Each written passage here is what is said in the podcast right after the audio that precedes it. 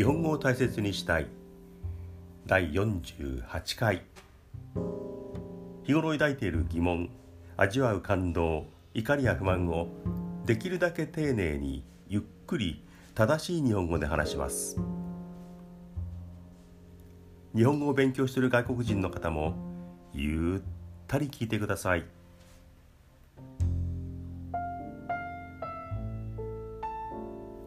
今日も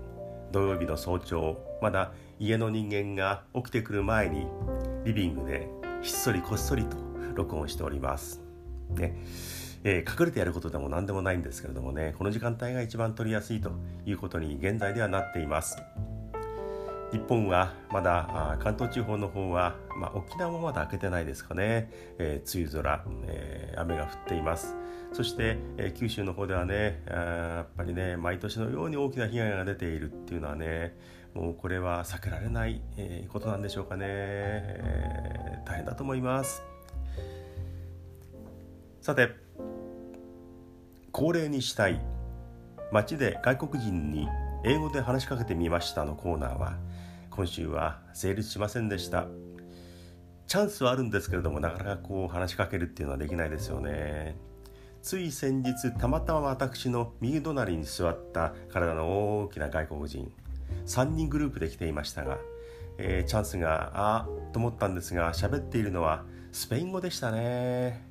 えー、これじゃあちょっとなもしかしたら私が拙い英語で話しかければ、えー、向こうも、えー、ネイティブではない英語でこうやり取りができたかもしれないんですけれどもうんちょっとリスキーだったんでね話話しかけるのやめました。ただねえっと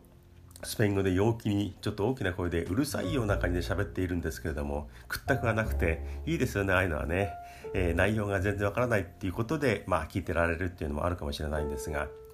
あの比較的空いている車内で小さなお子さんを連れた女の人が入ってきた時にあの私の向かいに座っているその外国人の連れの一人が「あセニョーラセニョーラあそこ空いてるよ」みたいなことを言ってあああいうこう何て言うんですかねあの躊躇なくいろんなことをしゃべるコミュニケーションを取るっていうのは、えー、なかなか日本人はできないですけどもいいですよね私は好きです。ただ言われた方のその小さな子供を連れた女性は両手でね胸の前に罰を作って大丈夫ですみたいなことを、えー、ジェスチャーで示していて日本人そういうとこ下手だなコミュニケーションがなっていうふうに思いました。まあ日本人らしい答え方なのかもしれないんですけどもね。ということで、えー、あのコーナーはダメでした。さてつい最近あるデータを目にしました。これネットで見ましたかね。えっ、ー、と知り合いや友達の勤めている会社あるいは仕事を聞いて羨ましいなって思うそのランキングです。だからどこにお勤めですか？いやどこどこです。こういう仕事してますっていう時にあいいな羨ましいなと思うその順位データがありました。皆さんは人の仕事を聞いた時に職業を聞いた時にあいいな羨ましいなって思うのはどういう仕事でしょうか？いろんな仕事がありますよね。その中で羨ましいなって思う仕事職業。第1位私これ見てあそうかそうくるかでもそうかなとに思ったんですが羨ましい仕事職業。第1位国家公務員。でした。国家公務員。ね。国家公務員っていう響きですよね。まあ、あの財務省に勤めていますとかね、えー、そういうあの国のお仕事をしている人ですよね。細かいところわからないんですけど、まあ、そういう人たちが国家公務員。第1位安定していてこう一人もスッと言えてうんね潰れないっていうね。で国のために働いているっていうのがあるんでしょうかね。これが第一。そうかそうきたかというものでした。第2位想像してください。うんえそうあそうなっちゃうなという第2位が地方公務員でした。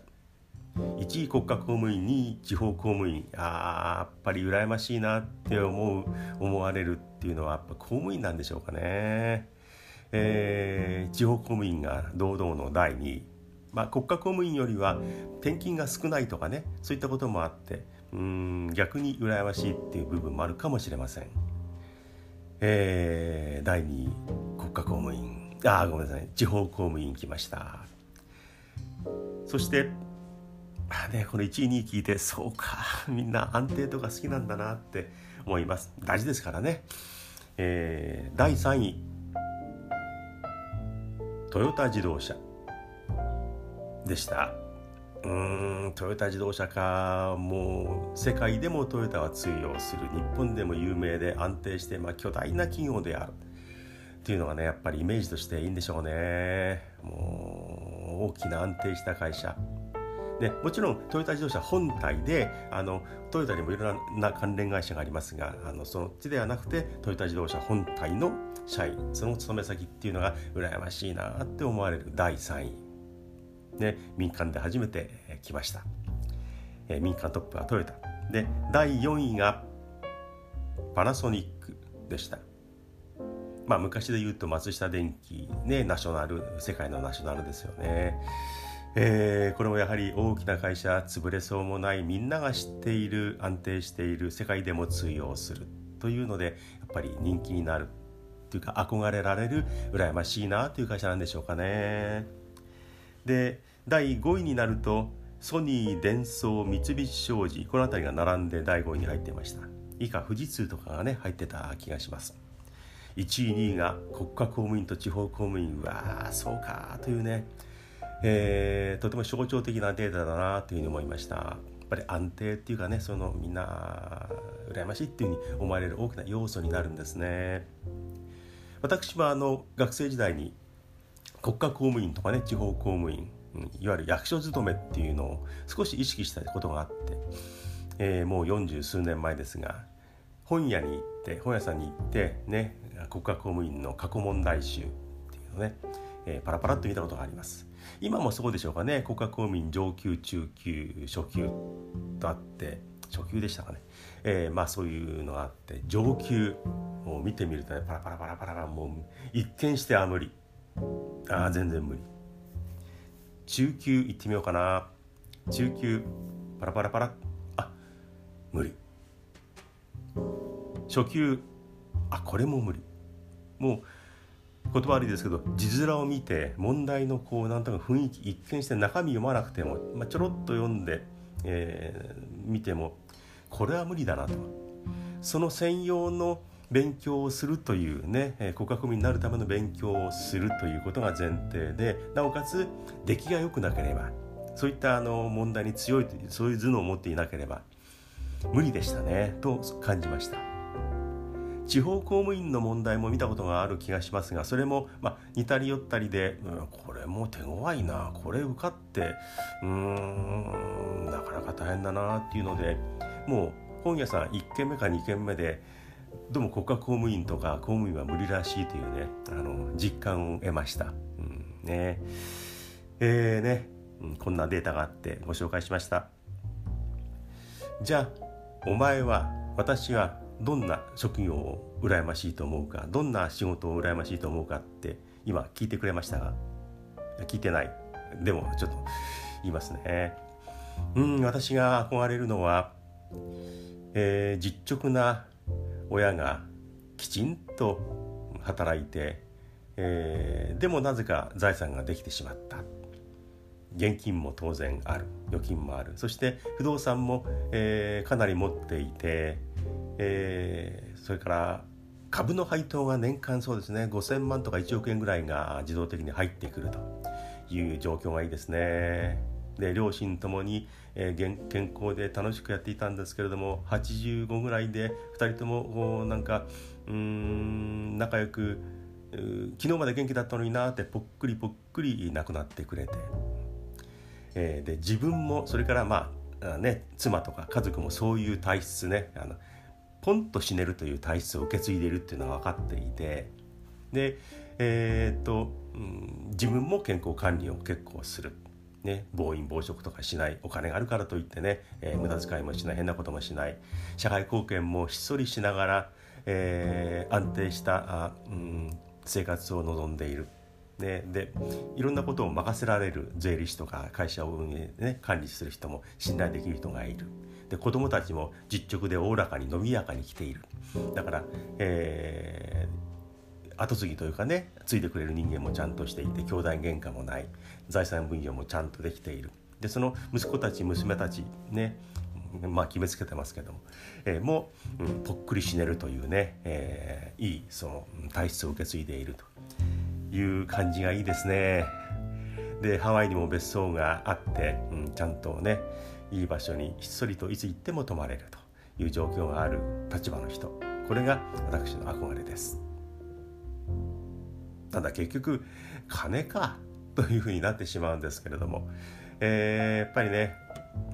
まあ裕福であって安定していてっていうことっていうのはまあ理想を言えばですよそういうのはいいなっていうだけの話でまたお前の妄想だなというふうに言われそうですが皆さんもこんなふうに思うんじゃないでしょうかね。えー、まあ妄想ねだけならもういくらでもねもう、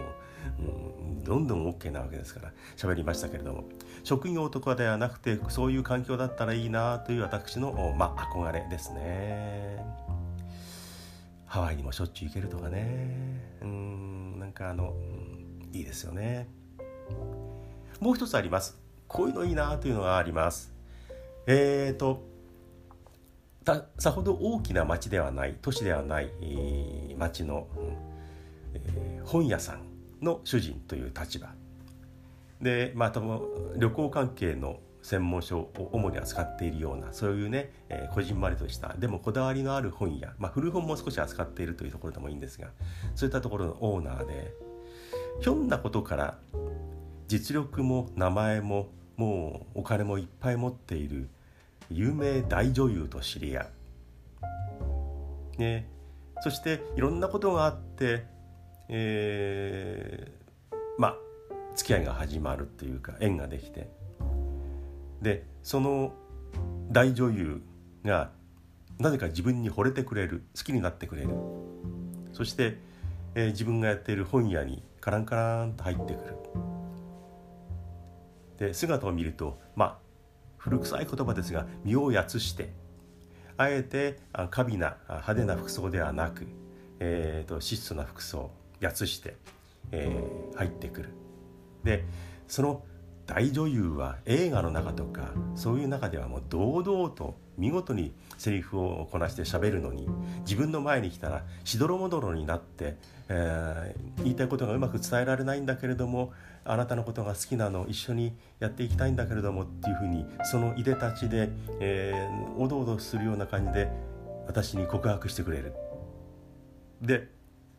自分もその彼女のことが好きなんだけれども大女優もう名前もある、えー、っていうんで重荷に感じる部分もあって、えー、その申し出告白を拒否してしまう。でもその後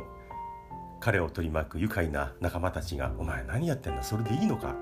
まだ間に合うんじゃないか」って言ってくれてもうギリギリのところでもう自分のことを諦めかけている彼女をつなぎ止めて2人が結ばれる幸せになる。そういう立場の男性がいいなと思います。なんだそれ以前お前が語ってた大好きな映画「ノッティングヒルの恋人」のあの男性主人公じゃないかっていうふうに言われますよね。その通りです。あの映画のあの男性主人公はいいなと思いますね。生まれ変わったらあの彼になりたいというふうに思うくらいです。ね、自分のこだわりをねまた押し付けるなよと過去にも聞いたぞという話でしたけれども。えっ、とあの俳優さんはヒュー・グラントちょっと垂れ目というかねこう私から見るとなんかにやけた感じの男性であの映画を見てからまあまあ好きになったんですがヒュー・グラントの顔ではなくてロバート・レッドフォードポール・ニューマン、まあ、リチャード・ギアとかでもいいかもしれないですね。そういう顔に生まれてえっとですかね。ロバート・レッドフォード。あの顔に生まれて、えー、女優さんと知り合って告白される。でその女優さんはジュリア・ロバーツではなくてもいいんですね。えっ、ー、とねそのアン・ハサウェイ。アン・ハサウェイか往年のカトリーヌ・ドヌーブさんでも構いません、ね、妄想どんどん広がっちゃってますけれどもねそのもし叶ったらすごいですよね。で最後はあの映画と同じようにお城のような家の広い庭でホームパーティーのようなことをねやりながら、え、ベンチに自分は座っていて自分の膝に、え、膝を枕にしながら、えー、お腹がぷっくりと膨らんだ赤ちゃんが宿ったその大女優が私の膝にこう膝枕として私の膝を使っているっていうのってどうですか？うるさい。うんですよね。うわあ妄想きたな。えーとえー、すいませんでした。さて電車の中でのお話。お前は電車の中とかフードコートで飯食ってる時とかそういう時の話をよくするけれども電車の中でキョロキョロするな。フードコートでうん人のこんな動きをもうキョロキョロ見ないでもうじっとしとれっていううに言われそうですよね。でもね結構ね電車の中でいろんな人を見てしまいます。先日見かけた人男性がいました、えー、結構空いている時間帯で、えー、私は、まあ、たまたま座れて立ってる人はほとんどいないという土日の昼間だったと思います。私の3人ぐらい右側のに座ってる人の真ん前に、えー、男性が立っていてつり革に捕まっていました。年齢は私とほぼ同じぐらいと見ました。だから60を超えているだろうな。色白のね男性で、えー、まあ知的というかあまりアウトドアではうん活発ではないなというね、えー、日焼けしてなんとかっていう感じではない男性でした。えーと、その男性は手に本を持っていてあの英語の本を持っていました。よくありますよね。日本の文庫本よりはちょっと大きいな。で新書版ぐらいの大きさでで、えー、ザラッとした紙で結構厚ぼったい英語の本。そういうのを見たことがあると思うんですがそれを持っていました。ああ英語を読んでるんだ。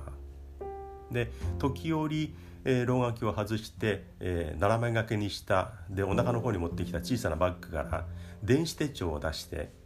多分ね英語の単語を調べていました。それでまたあ老眼鏡をかけて、えー、本に目を落とす。時折あの穏やかな表情にさらにこう微笑みが加わってもうなかなかいい顔するなこのおっちゃんはと思って見てました。で英語の原書を読みながら穏やかな表情で時折笑みを浮かべるちょっと悔しいような嫉妬するようなそんな風情でした。で、えー、見てみるとその本にねなんかステッカーが貼ってあってブックオフか何かのあのステッカーかなと思ったんですがもしかしたら中古の本かもしれない。できればブックオフではなくて神田の古本屋さんで手に入れてきたんですよっていう設定だとねえー、裏があればもっと面白いんですけれども、うん、もしかしたらあの、うん、古本として買ったものかもしれない。それを読んでいる人。いい表情なんですよね。であのよくありがちなこうスマホ手にしちゃってこう眼鏡のフレームの上からこう上目遣いでうん眉間に幸せでスマホシュルシュルやっちゃってどっか席開かないかな座ってスマホしたいからっていうおっさんたちとは全く違って、えそういう物欲しそうな顔は一切ない。穏やかに本を読んでいました。あこれは勝てないなと。ああいう風な穏やかな表情で時折自然な笑みを浮かべられる人ってすごいなと思いました。こっちはねあの手元にスポーツ新聞持ってましたからもうスポニチ読み終わっちゃったって感じでいましたからああすごいなでその人を見て職業はどんなだったんだろうな。今どんな仕事をしているのかな。そしてどんな仕事をしていたのかなって興味がありました。だから彼が降りる時に「えすいませんちょっといいでしょうか」って、一緒に降りていってあの「どんなお仕事されているんですかいたんですか?」でできれば家庭環境とかねあの聞いてみたいな俺たちもちょっとはね興味があったんですけど聞いてみたいなと思いました。もし聞き方として聞いた。その時に答えが「え旧大蔵省に入って財務省で定年になりました」なんて言われたら「おお国家公務員か憧れちゃうな」っていうふうに思ってしまうかもしれないですけどもね。どんな生き方をしてくるとああいう穏やかな表情で英語の本を読んでニコってできるのかなというね。かなり興味がありました。ね。職業にちょっとねまた戻りましたけども。あのつい先日知り合いの女性から妙齢の女性から「ポッドキャスト聞いてますよ」って言われました。その瞬間に「おお」とあの寒気のような感じが来ましたね。初めて「ポッドキャスト聞いてますよ」って言われました。あの今まで、あの高校の同級生とか、まあ、2 3 0人程度のパーティーみたいなところで飲み会などでポッドキャストっていう話をねしてみても反応ってほとんどないですからね。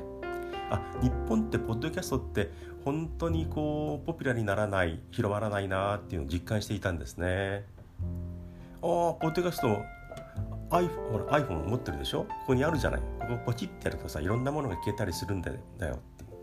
言うと「あこれあな何ポッドなあそうなの？あえー、すごすごいね」って言いながらもう多分ね何もしないんですね。でその、うん、女性にも「いやポッドキャストって最近始めてね」っていうことを言ってほらここにあるでしょ？ここにポチってやると。や実際あの自分のポッドキャストはこの iPhone のアイコンでは検索できないだけれども Spotify とかそういうのであのそのポッドキャストっていうのが検索できてそれに、えー、まあちょっとやってるんだそれをやってるんだという話をして「あそうなんですか」と言って普通はそのまんまではあるんですがその女性はちゃんと調べて聞いてくれたらしく「ポッドキャスト聞いてますよ」って言いました。で本当ねあええー、と思いました。でその人は自分の親友知り合いにもあのその話をしてくれたようでもしかしたらその女性も聞いてるかもしれない。という状況で。なんかねあのー、その人は私の素性というかねどんな人が知ってるわけでどんなやつか知ってるわけで。あそういうのを知られている人に自分のポッドキャストを聞かれるっていうのは結構恥ずかしい気がするもんだなと思いました。でお前は誰だ？何者だっていう中で喋っているっていうのは結構自由な感じがするんですがあ自分のことを知られているんだっていう人があ1人でも2人でも聞いているっていうのが分かると。ちょっとねうんああ恥ずかしい気になるんだ。どの顔下げてあの人普段こうなのにあんな偉そうなこと言ったり何言っちゃってわがままでっていうふうに思われたりしてんのかなとか、えー、実感としてね分かるので、うん、初めての経験ですがああそういう気になるんだっていうね。気にさせてもらいました。でもね好きで、えー、始めたことでできるだけ続けたいなと思っているのでもう恥ずかしいなんて言ってないで聞いてくれるなら本当にどんどん聞いてください。これからもよろしくというふうに言いたいと思います。よろしくお願いします。でお前はいろいろ喋っているけれども一体何をしているやつなんだ？何をしていたんだ？っていうふうに言われますよね。私の仕事ですがポッドキャスターです。ね こんなことよく言うよっていう感じで今言いました。大体自分のポッドキャストをアップルに登録できないやつがそんなこと言えるわけないだろうというふうに言われます、うん、言われますよね。おっしゃる通りです。ね、情けないんですけどもそれが現実でただ好きなのでこう喋っています。ということでお後がよろしいようで25分になりそうという感じになりました。えー、今回はこの辺で失礼します。聞いてくれて本当に長い、えー、今回ありがとうございます。心から感謝します。では、To be continued.